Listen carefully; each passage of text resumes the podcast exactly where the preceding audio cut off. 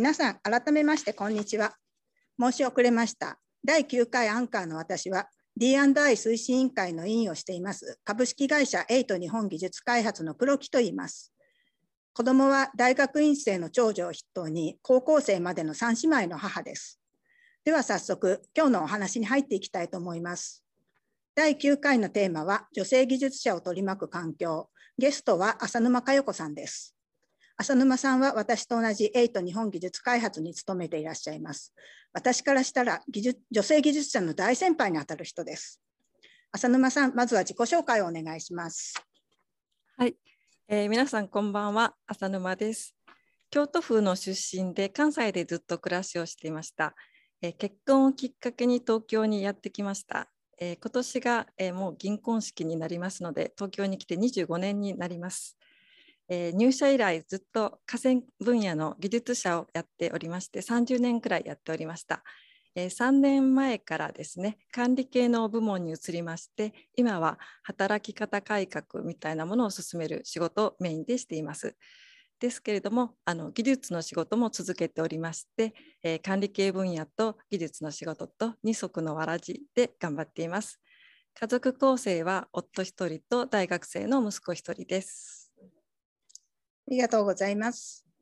まず、えー、最初の話題として、私と浅沼さん、同じ会社で二十数年勤めていますけども、それぞれ全く違う生き方をしてきました。そのことについて少しお話しさせていただきたいと思います。まず私の背景を簡単に自己紹介させてもらいますと、入社4年目で第1子を出産しまして、えー、と1年間の育児休暇を取得しました。その後は仕事を少しペースダウンして事務系の部署に移動させてもらって今まで勤めてきました。えっと、そうした理由なんですけどもパートナーである夫も当時は同じ会社に勤める技術者でしたしあの両親もまだフルタイムで会社勤めをしておりましたので子育ての手伝いを頼れなかったんですね。で私か夫のどちらかが仕事のペースダウンをしないと続けていけないねっていう話をしました。当時の状況としては、まだまだ女性の方が仕事を控えるという風潮が世間的にもありました。また私自身もそういうバイアスを持ってたんでしょうね。あの特に深く考えもせず、素直にその状況を受け入れました。一方で浅沼さんは出産後割とすぐに技術者として復帰されたと思います。それはどういった環境だったり心境だったりしましたか？はい、えっと、私はうちの会社で女性の技術職の採用の第1号だったんですね。で採用の面接の時に、え結婚しても子供を持っても働き続けますっていうようなことを宣言してしまったんですね。でなんとなく責任感のような使命感のようなものを持ってあのやってきました。えー、それに私の場合は黒木さんの場合とは違って、えー、入社して10年くらい経った時の出産だったので、えー、と仕事の段取りも自分である程度できるようになっていましたし仕事が楽しくできるようになっていた頃だったんですね。で一番大きいのは上司それからチームの後輩からあの早く戻ってきてとか待ってますということを熱烈にアピールされていたので早くチームに復帰したいと思って実際に早く復帰しました。あのご家族の反対とかはなかったんですか？そうなんです。あの大丈夫でした。幸い夫はそういう私の気持ちを理解してくれる人だったので子供が生まれる前から平等に家事を分担してやってくれていました子供が生まれた後も同じように育児を分担してくれてやっていましたのでなんとかやってくることができました。そうやって仕事と育児あと家事ですね。もう3つ両立させながらさらには技術士も取得されてると思うんですけどもただでさえ時間がない中どうやって勉強時間を確保していったんですか？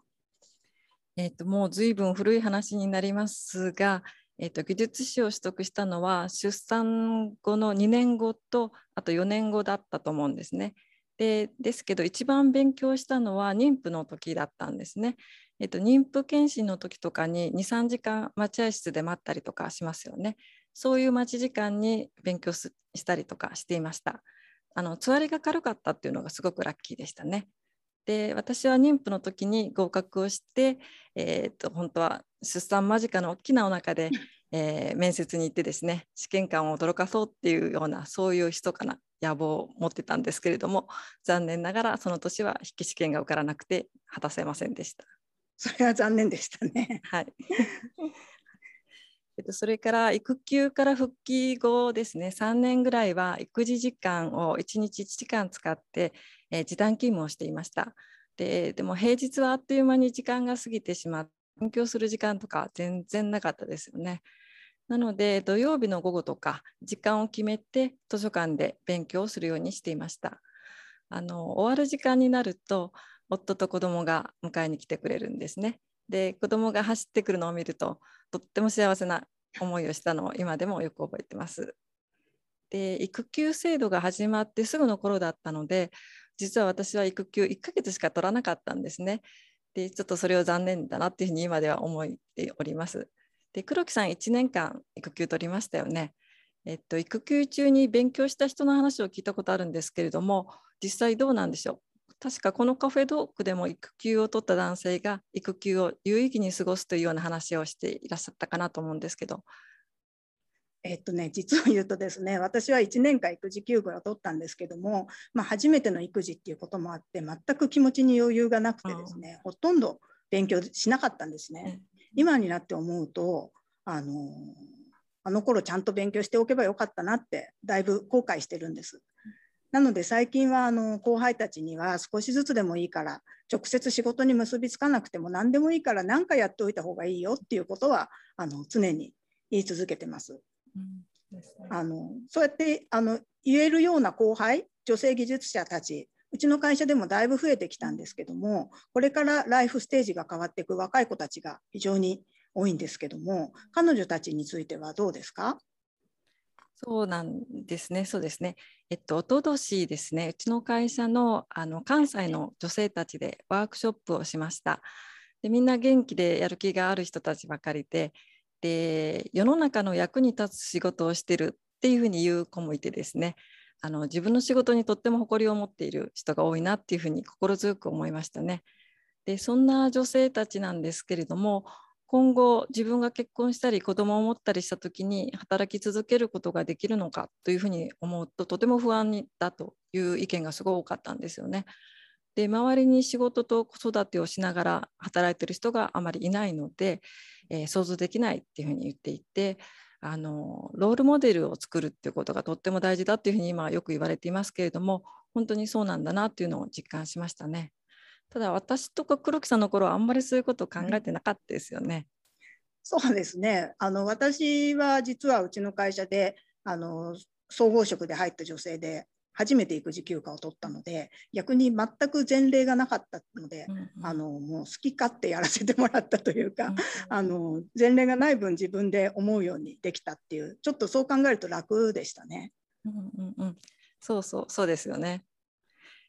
えっと、私の場合は幸い家族とか職場の人たちの協力もあったのでこう技術者として働き続けていこうっていうふうに決心してやってこれました。で当時かなり厳しい状況だったんですけれどもできる方法っていうものをいろいろと試したなというふうに思います。例えば保育ママさんとか、えーと、チャイルドシッターとかそういったものを利用するっていうこともあのやったりしていました。で時々家族会議を開いて、えー、夫や息子の意見を聞いたりして、えー、家族が納得できる、うん、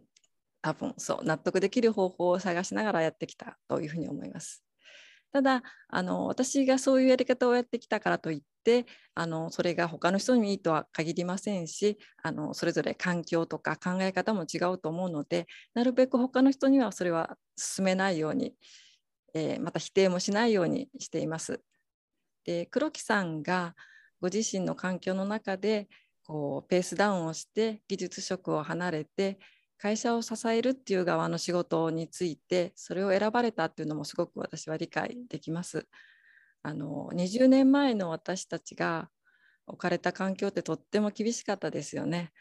でその中でできるそれぞれの裁量の選択だったなっていうふうに思います。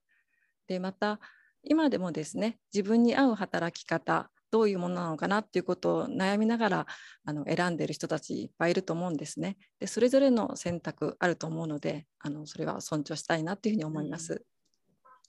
あの実は今のロールモデルの話で一つ思い出したことがあるんですけど、あの私2年前に管理職になったんですね。その昇格試験を受ける時にあの論文どういったこと書こうって悩んでてで会社のある人に相談した時にあの黒木さんは働く女性としてのロールモデルなんだからそのことをアピールした方がいいよって言われたんですね。ただその時私自身あの正直言うとあの自分自身技術から離れてしまったっていうことが負い目っていうわけじゃないですけどあのやっぱり建設コンサルタントっていう仕事上技術者が会社の顔になるわけですからどうしてもそのそこから退いたっていう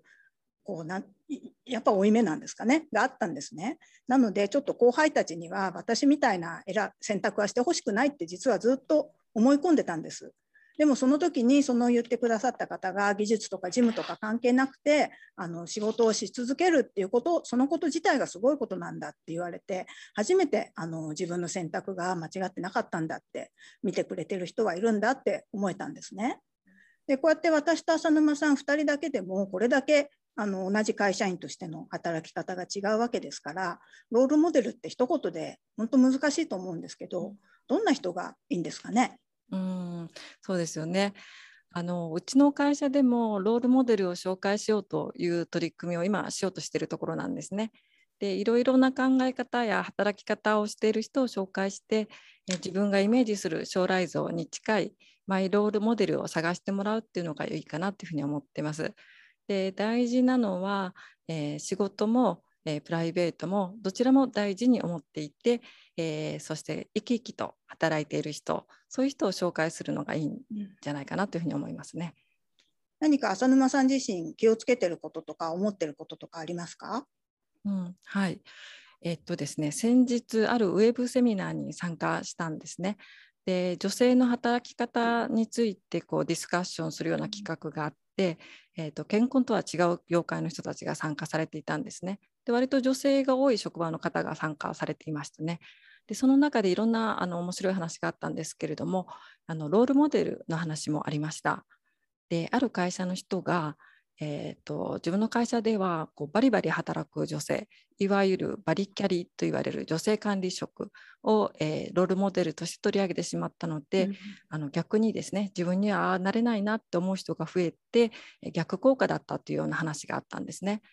でその時にですね割とみんなあそうそうそうみたいな話になりましてあの出てきた意見であの妊娠中に例えばあのつわりが軽かった女性ですね私のような女性なんでしょうけどもそういう人が自分の経験をもとにあの部下の女性が妊娠した時に配慮しないとか、あのそういう意見が結構出てきてですね。で女性の技術者あすいません女性の上司に対しての教育が必要だとか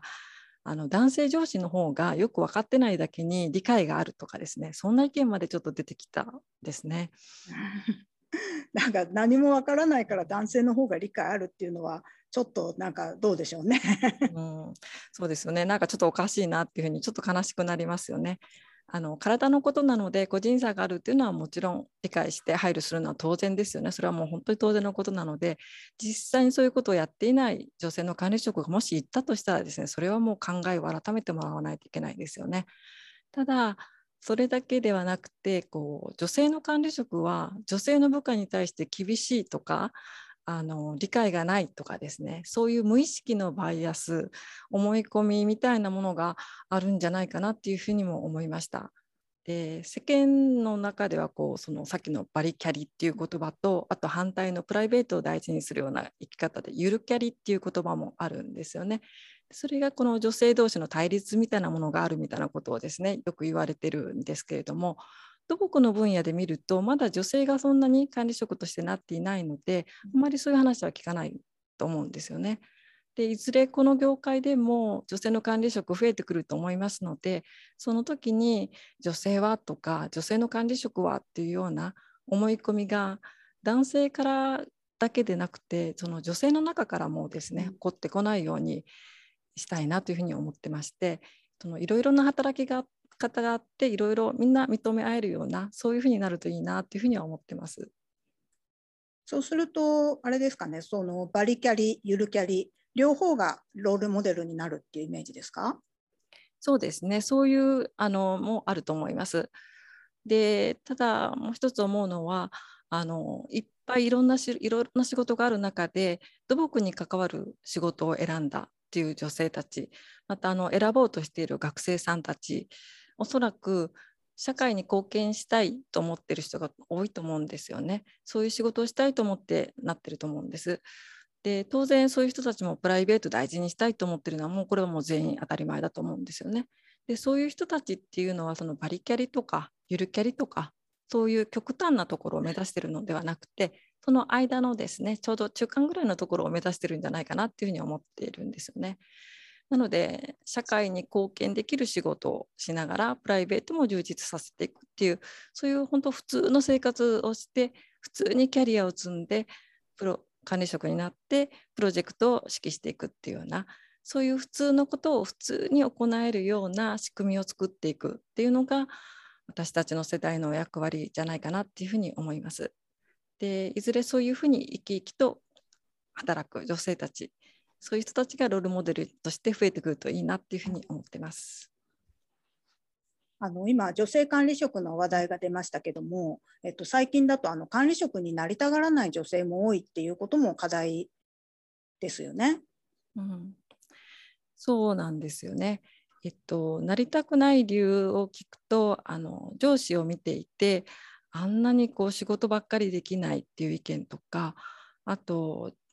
まあ、特に男性の上司を見ていて、えー、とそういうボスのようなこうリーダーシップが自分にはないと思ってなりたくないって思う人が結構多いらしいんですよね。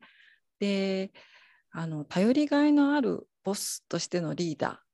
そういうものはちょっと無理かもしれないですけれどもあのチームワークを大事にして、えー、メンバーが安心して話せるようなそういう環境を作って話を聞いてあげてそれぞれのやる気を出していくようなそういうリーダーシップだったら結構女性って得意なんじゃないかなっていうふうに思ってるんですよね。で私もあんまりそのバリバリとあのリーダーシップを出せる方ではないのでできるだけそういうところを気をつけてあの仕事をするようにしてるんですよね。うん、なのでそういうリーダーを目指せばいいんじゃないかなっていうふうに思います。なるほど。ちょっと話題は変わりますけども、うん、今回のテーマは女性技術者に焦点を当てていますけれども働きやすい環境っていうのは男女であまり変わらないと思うんですね。ジェンダーによる役割の差っていうのは出産するかしないぐらいするかしないかそれぐらいではないかと思ってるんですけどもどうでしょう？そうですよねあのかなり言っちゃいましたね。うん まあ、そうそういうそうかもそうかなっていうふうに私も思っています。はい、で、えっと、家事とか育児とか介護とかそういったものをこう女性がやらなくてはっていうふうに無意識にあの思い込んでいるそういうバイアスみたいなものがあってでとてもしんどいと思ってるしんどい思いをしている人っていうのが実は多いんじゃないかなっていうふうにいつもよく思います。でそういう思い込みからこう自分を解放して自分をこう楽になってほしいなっていうふうに思います。であの夫婦で、ね、だあのパートナーの人いらっしゃると思うのでそういう場合はパートナーと納得できるような形を探していけばいいと思いますしあのパートナーがやってくれればいいですしもしそれが無理であればプロに頼むっていうようなそういう選択肢もあるんじゃないかなというふうに思います。そうですよね。もう今、もう便利なサービスいっぱいあります。うちももう u b e r e なんてしょっちゅう使ってますし、今はあの 夫がほとんど在宅勤務になってるので、夕飯の用意なんかはもうほとんど夫がやってくれてて、私は帰ったらご飯ができてる。私は片付けだけすればいいなんていう生活をしています。佐野さんはどうですか？そうですね。うちもちょっとそれに近いそんな感じの生活をしています。はい。であとそうですねそういう家事もそうですしあとあの子育てっていうことに関して言えばあの子育てのも頼めるところは頼んでもいいんじゃないかなっていうふうに私は思っていたんですよね。えっと、子供が小さい時にあの時々こう家に来てくれていたチャイルドシッターさんがいるんですよね。来てもらってたんですけれどもそのチャイルドシッターさんはあのチャイルドマインダーっていう資格を持っていてとっても素敵な方でですね私より少し年上の方だったんですけれどもあの私がこう育児でどうしようかなっていうふうに不安になって悩んでる時とかにとても相談に乗ってくれて勇気を勇気づけてくれた存在だったんですよね。でその方には子どもだけではなくて私もとてもあの精神面でお世話になったなっていうふうに思ってます。まさにプロの仕事だったなっていうふうに思いますね。でそういう周りの人たちに助けられておかげでですね、えーと、良いお母さんではなかったなっていうふうに思いますけれども あのいつも生き生きしてるお母さんではいられたっていうふうに自分では思ってますし家族もあのそういうことは理解してくれてるんじゃないかなっていうふうに思います。そうですねあの男女とも働きやすい環境っていうことであの当社では育児介護休業法の法改正の選考に先駆けて今年の6月から妊娠連絡をした従業員を対象に育児面談を実施することになりました。浅沼さんはそのあたり、えっと、もうメインで関わられて率先してやってらっしゃいますけどどうですか、うん、そうなんです。あのこの制度を作るのに、えっと、昨年から取り組んできました、えっと、育休を取るということであの特に男性ですね。育休を取ってもらおうということですね。で当社のですね昨年の育休取得の割合ですけれども男性の育休取得が29%になりました。約3人に1人が育休を取るというようなそういうような時代になってきました。で今年からですねあの育休面談というものも本格運用するようになりましたのでさらにこの割合が増えるんじゃないかなというふうに期待しています。で若い男性の意識もとっても大きく変わってきたなというふうに思います。でですねここで一つお話ししたいのがあの4年前に育休育児休業を取得した当社の愛くんという子がいるんですけども彼がいるんですけれどもその人は佐々木陽先生の教え子なんですね。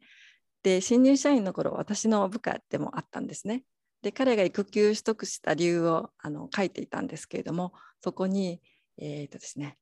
妻にも彼女のキャリアを大事にしてほしかったので育休を取りましたっていうコメントがあったんですね。でそれを見てもぐっときましてねもうでそのことをですねもうすぐに彼にですねあのぐっときたよって伝えたんですよね。そうすると彼からメールで返事が来ましてそこにはですねまた、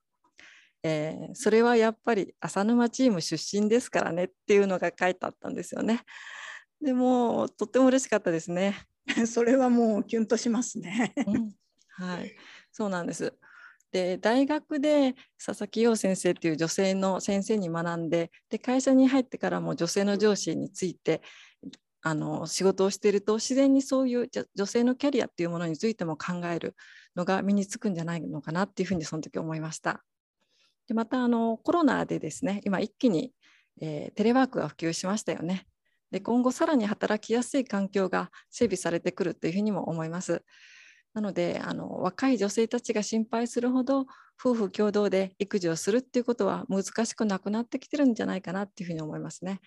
男性も、えー、女性も育児もキャリアも両方を目指す育キャリという人たちですねが増えてきてるように思いますね。ですね。あの最近だとワーク・ライフ・バランスだけではなくてワーク・ライフ・インテグレーション、ワーク・ライフ・フィットという言葉も出てきてるそうなんですけども。はいそうなんですね。あのワーク・ライフ・バランスっていうのがそのワークとライフをこう別々のものとしてそのバランスをとってっていう考え方だったに対してあのワーク・ライフ・インテグレーションとかワーク・ライフ・フィットっていうのはワークとライフはこう対立するものではなくてあの両方が一体となってそれぞれの相乗効果で生活の質を上げていくっていうようなそういう意味があるそうなんですね。でこの考え方はもうなるほどっていうふうに思いましたね。私もこうワークとライフが別々のものではないように感じていたんですね実は。で家族とか友人と一緒に過ごしてる時にこう急に仕事のアイデアがパッと思いついたりとか、うん、そういうのってよくありますよね。でまたあの生活がこう変わっていくとそれに合わせてこう仕事のベクトルっていうかやりたいことっていうのもどんどん変わっていくっていうのも感じますしそれによって仕事の幅が少しずつ広がっていくっていうのも感じますね。例えばそれはどんな時にですか？えっと、例えばですね私はもともとですね河川計画が専門だったんですね。で自然環境っていうものにも興味を持っていたので多自然川づくりに積極的に取り組んできたんですね。で旅行が趣味だったのでその旅行先で川のある風景とか川をこう見て回ってたんですけれどもそのうちにその川のある風景というのもとても美しいと思って惹かれて水辺のまちづくりっていうような仕事もですねあのやるようになって一生懸命やってきました。で子供が子供を持ってからはですね環境教育とかあの防災教育とかそういったものにも興味を持つようになってで仕事でも取り組むようになりました。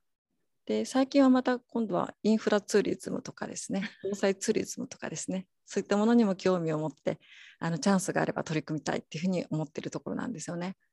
で土木とこうしいう仕事はですねこう生活に密接に関わっているのでそのワークとライフの垣根がとても低いっていうふうに思います。で相乗効果もこう見やすい仕事だなっていうふうに思います。でそういう生活者の目線でこうインフラの仕事をしていくっていうのも、とても大事なことなんじゃないかなっていうふうに思います。うん、確かにそうですね土木仕事土木という仕事それは生活に非常に密接に関係している仕事をしているので、うん、あの非常に浅沼さんの考えよくわかります。うん、